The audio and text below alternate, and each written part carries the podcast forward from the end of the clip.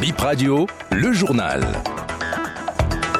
Première répétition grand public des troupes retenues pour le défilé militaire du 1er août, c'était hier sur le boulevard de la Marina. Le zoo aux couleurs de la mode pendant 72 heures, Boycon abrite le village des expositions. Bonjour et bienvenue dans ce nouveau point de l'actualité. L'armée béninoise prépare activement le défilé du 1er août. Grosse répétition des troupes retenues hier sur le boulevard de la Marina. Asser Abalo a suivi pour nous la répétition. Après un mois d'entraînement dans chaque unité, ils se rassemblent pour des réglages d'ensemble avant le 1er août. On note sur les lieux la présence des troupes de la police républicaine, des militaires et paracommandos, des eaux et forêts, des sapeurs-pompiers, de la douane et des élèves du Britannique militaire. Ils passent à l'exercice du défilé pédestre et motorisé sous le rythme des groupes musicaux des forces armées.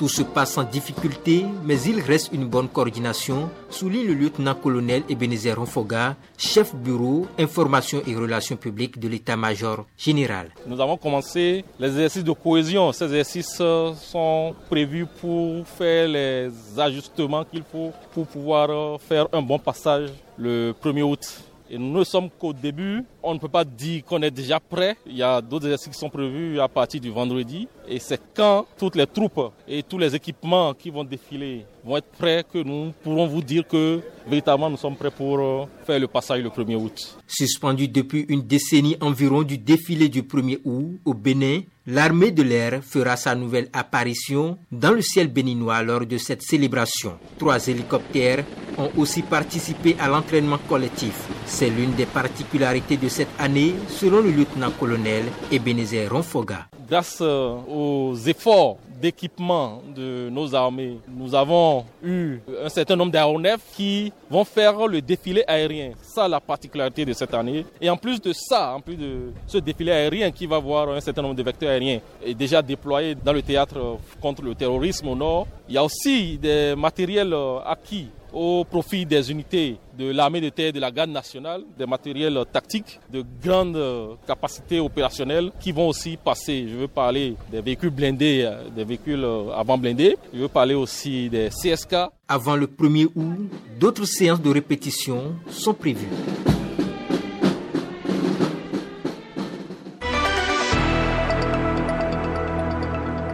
On quitte maintenant le boulevard de la Marina pour le département du Zoo. Stylistes, maquilleurs, coiffeuses et coiffeurs, teinturiers, mannequins prennent quartier dans ce département aux couleurs de la mode. Le village de la mode ouvre ses portes ce jeudi 27 juillet pour 72 heures. Talks, discussions, défilés constituent bien sûr le menu de ce village. Oslo Nassia Jakidje, secrétaire général de l'Association des créateurs de mode du Bénin.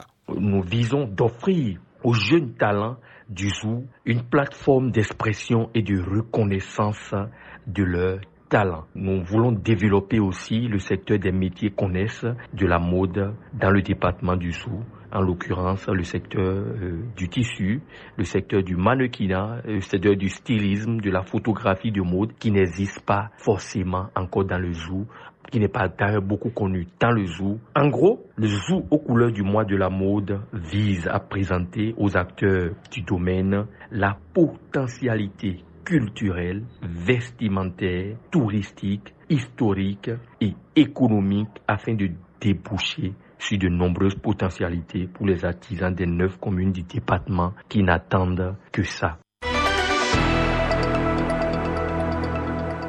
Les joueurs du CEG Saint-Rita retournent au Bercail le 3 août prochain. Les Guépards juniors ont été battus mercredi par les Bleus juniors de la France. Le palmarès au cours de ce mondial est fort impressionnant. Ils sont tombés après 3 victoires, 15 buts marqués et 2 encaissés. Étincelle, c'est le film que propose ce soir l'Institut français de Paraco. C'est un film documentaire de Bawa Kadade Riba, réalisé en 2019. Il retrace l'histoire d'un jeune homme du nom de Milo, dont le village est divisé par plusieurs tensions religieuses. Ce sera donc à partir de 19h30 à l'Institut français de Paraco. Prenez le rendez-vous si vous êtes dans la ville de Paraco. Et c'est sur cette information que nous refermons BIP Info 9h de ce euh, jeudi 27 juillet 2023. Merci de votre aimable attention.